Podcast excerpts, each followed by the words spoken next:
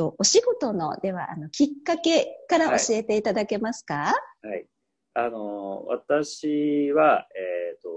大学を卒業した後に、実はあの全然違うサラリーマンをしてまして、おはい、でその時にあの、まあ、東京に本社があったので愛知の岡崎とか広島とかにずっと住んでてこっち帰ってくると実家に帰ってくるたんびに、はい、あのまあ、父といろいろ仕事の話今こんな仕事やってんだよとかっていう話をしてる時に、はい、まあ、父はあの大学卒業する時のこの仕事をあの継いでほしいとか継げって言ったことは一回もないんですね。ただ帰ってくるたんびにあの、まあ、サラリーマンと違って、人間関係、あの、こう、大変な思いはしないぞとか、あと、自営業だから休みをあの好きなだけ取れるぞとかっていう話ばっかりしてたんですよ。で、20半ばぐらいかな。そんな話をずっとされてて、当時結構忙しくて、休みがあまりない状態でずっと仕事続けてたので、いいな。って思ってしまって。お父様の策略ですね。そうですね。で、元からあのデザインは好きで、その会社もあのスポーツ関係の会社なんですけど、デザインのプロジェクト入ったんですけど、あの、会社の経営方針の転換で、デザインが全部外注になってしまって、できなくなってしまった。で、その後に、あの、まあ、ずっと人事系の仕事とかをしてたんですけど、まあ、あの、こういう仕事、やっぱりデザインをやってみたいなっていうのはどっかにあったので、まあ、あの、入っちゃいました。仕事に対する、なんかこう、ずっとされてきて、こだわりっていうのはございますか？はい。はい、まあ、こだわりっていうのは、まあ、さっきも、あの、スケッチブック拝見していただいたと思うんですけど、ねはい、ああいう、あの、必ず自分でスケッチをしたところから始まって、あの、まあ、図案、デザインを考えて、っていう、あの、まあ、糸目を引いたりとか、全部自分で、あの、引き染めだったりとか、あの、虫水元以外は、なるべく自分でやるようにしてるので、そういう部分で、あの、を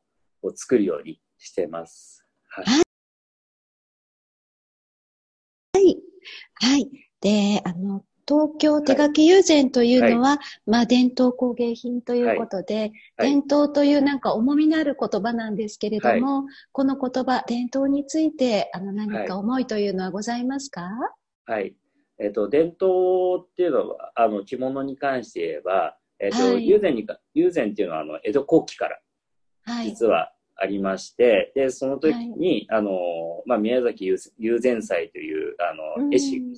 あの、が、あの、糸目と言って、あの、はい、なんていうんですかね、防線の糊を置いて、はい、そこに色を刺すのを考案したところが始まりで、そこからずっと、あの、技法っていうのは、あの、もちろん糸目のりだったりとか素材は変わったりとかはしてるんですけど、基本的な技法は変わらずずっとやってきてます。で、うん、その中で、あの、私も今3代目で、祖父、父、はい、私っていう形で今やってまして、うん、で、えっ、と、まあ、やっぱり伝統っていうのはまず守るものだと思います、自分は。で、えっ、と、今、私も、あの、ずっと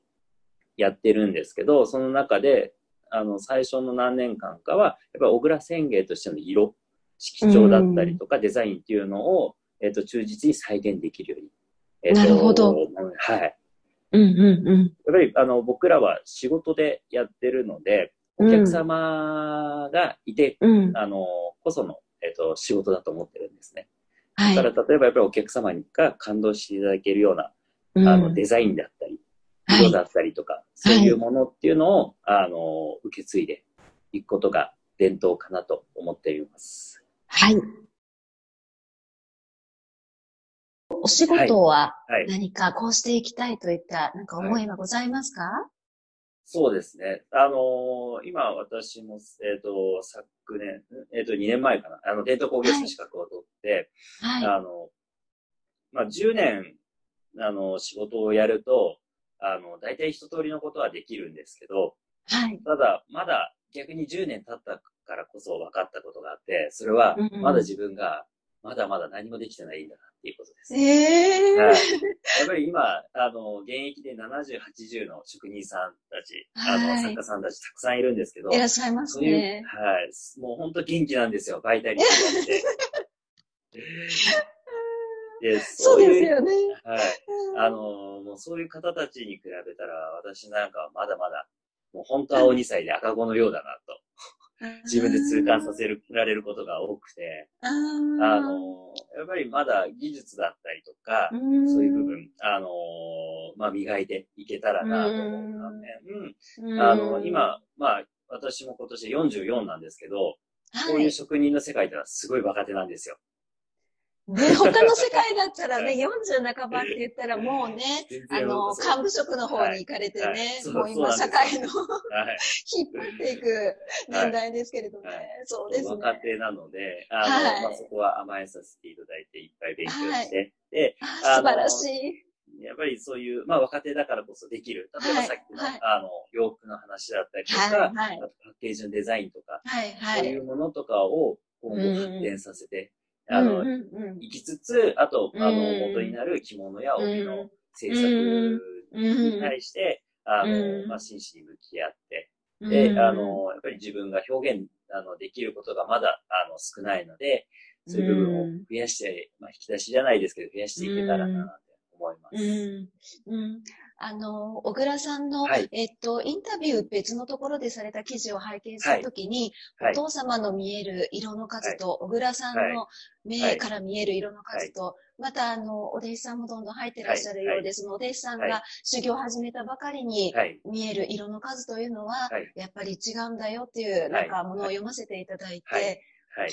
それはもう本当にやっぱり年月を得てやっていくうちに気づいてくるところなんですかね。そうですね。本当は、えー、もう本当その通りだと思います。うん、だから、例えば、あの、技術って面白いのが、あの、ちょっとでも間がいでやらないと、またできなくなっちゃうんですね。はい、手が動かない。えー、だからやっぱり常に、あの、色を見てとか、その色作りって、はい、あの、まあ、うちも原色がだいたい100色ぐらいあって、その中で作品によって色掛け合わせて、あの作っていくんですけど、はい。やっぱり、あの地色と、そのデザインと、うん、あと、うん、まあ、大体どういう方に着てほしいなっていう、まあ、年齢だったりとか、ね、はい、イメージを作り出すのは、あの、やっぱりやっていかないと、あの、超えていかない、技術が上がっていかないので、そういう部分は、あの、数を、まあ、数をこなすこともそうですし、自分の中でちゃんと考えて悩悩むことがすごい多いんですけど、悩んで、その中で出した結論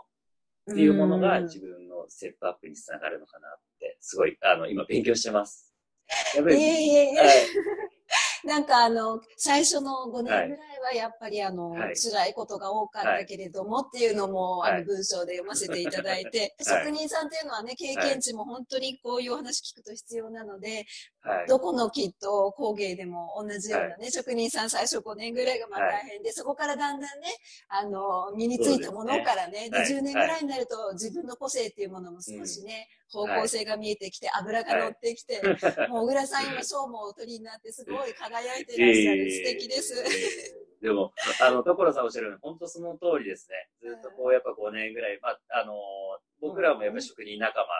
間が、あの、いるんですけど、みんな同じで、やっぱり迷ってそれができて、こう、殻を破って、また別の殻ができてっていうのを繰り返しですね。そうですよね。はい。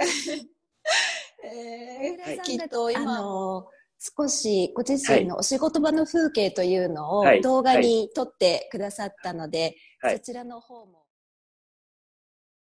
工芸師小倉隆と申します、えー、今日は私が日頃から使っているもの、えー、3つ、えー、紹介させていただきたいと思います。よろしくお願いいたします。まずは、えー、友禅机と言いましてこういう机になりますでこのここを開けると電熱器が入っています。でこれは昔は炭で、えー、炭を焚いて、えー、乾かしながら友禅をしていたんですが今電熱器で乾かしながらやっております。でこの机自体も、えー、こういうふうにやってもえー、割れてしまって直した後とかがあるんですけどかなり年季が入ったものをずっと使っております。でこれがどのぐらい年季が入っているかというとじゃん、えー、1958年3月25日新潮って書いてあるんですけど、えー、だから62年前ですかね。かなり、えー、私よりもすごい先輩ですこの机は。ということで、えー、2つ目。このハケですね。えー、こっちはか、えー、平場家といってこっちが片場と言います。で片場は、えー、ちょっとこう斜めになってて薄い色濃い色を入れて少しずつこういう風にやってこう動かしながら友禅をすることによって、えぼかしの色ができます。でこちらは、え平ばけといって、えそのまま塗り切り用の刷毛になります。でこれもサイズが、えちっちゃいものから大きいものまでそれぞれ、え色ごとにも用意がしてあります。で、えー、最後3つ目がこのノートになります。でこれは私が作った過去の、えー、もの全部こう友禅で何色を使いましたよっていうのを、えー、全部ノートに、えー、貼り付けてあって、えー、例えばこう昔どんな色を見たかなとかどんな色使ったのかなっていうのを、えー、このノートを見ればすぐ分かるようにしてあります。えー、これが今私の机の周りにある、えー、こだわりの3つになります。以上になります。ありがとうございます。取り直してそれでも、はい、まあ、私の口癖なんでしょうねこう初めて知ったんですけど「はい、えー、えー」っていう言葉が多かったりとかいやいやいやいやすごい結構噛んでたりとかなんかグダグダになってるなって思いながらなんかあのやらせていただきました。でも楽しかったです。ありがとうございます、はい、プライベートなご質問ちょっと聞いてもよろしいですか、はい、えー、好きなスポーツ何かございますか？えっと、スポ好きなスポーツは、えっと、スノーボードとテニスをずっとやってます。あの前の会社もあの、まあ、スポーツ用品店で、はい、あのずっとスノーボードあの元はずっと父と母がスキーをやっててうちの祖母の実家が山形の蔵王のそばでずっと蔵王に行ってたんですよ。でちっちゃい時はずっと、はい、スキーやってて。素敵。でそこから大学ぐらいにちょうどスノーボードがこうブームになって。うん。でそこからスノーボードずっとやって、うん、へえ、はい、そうなんですよ。で大会出たりとかしてて。おお、はい、なんかこう着物とスノーボード全然あの今結びつかないですけれども。真逆真逆ですよね、はい、すすごい。でテニスも好きなんですね。そうですね。でテニスはずっと学生時代やってて、うん、でやめてたんですけど、えー、まあ、最近になってまた始めてっていう感じで、うん、え。ー、まあ基本的に性格的にあの負けず嫌いな部分があって試合に出るようになってしまい、まあ、負けると悔しくてまた出てしまいっていう感じ。じゃあテニスをしたりとかですか？土曜日まで今仕事をみっちりしてたりとかあとは日曜日曜日もあのー、まあ催事とかがあれば最近はないですけどあの出張行ってしまうことも多いのでまあ、あの平日夜ちょっとあの秘密スクール近所のスクールに行ったりとかっていうぐらいの感じで。お忙しいのに 本当に。お忙しいのに本当に、はい、今日はたくさん時間いただいてしまって、大丈夫です大丈夫です。だから 子供とかもあの今ちょうど5歳で結構とかが好きな時期なんであれなんですけどあのついついやっぱり本気出しちゃってパパつまんないって言われちゃって やってくれないんです一緒に。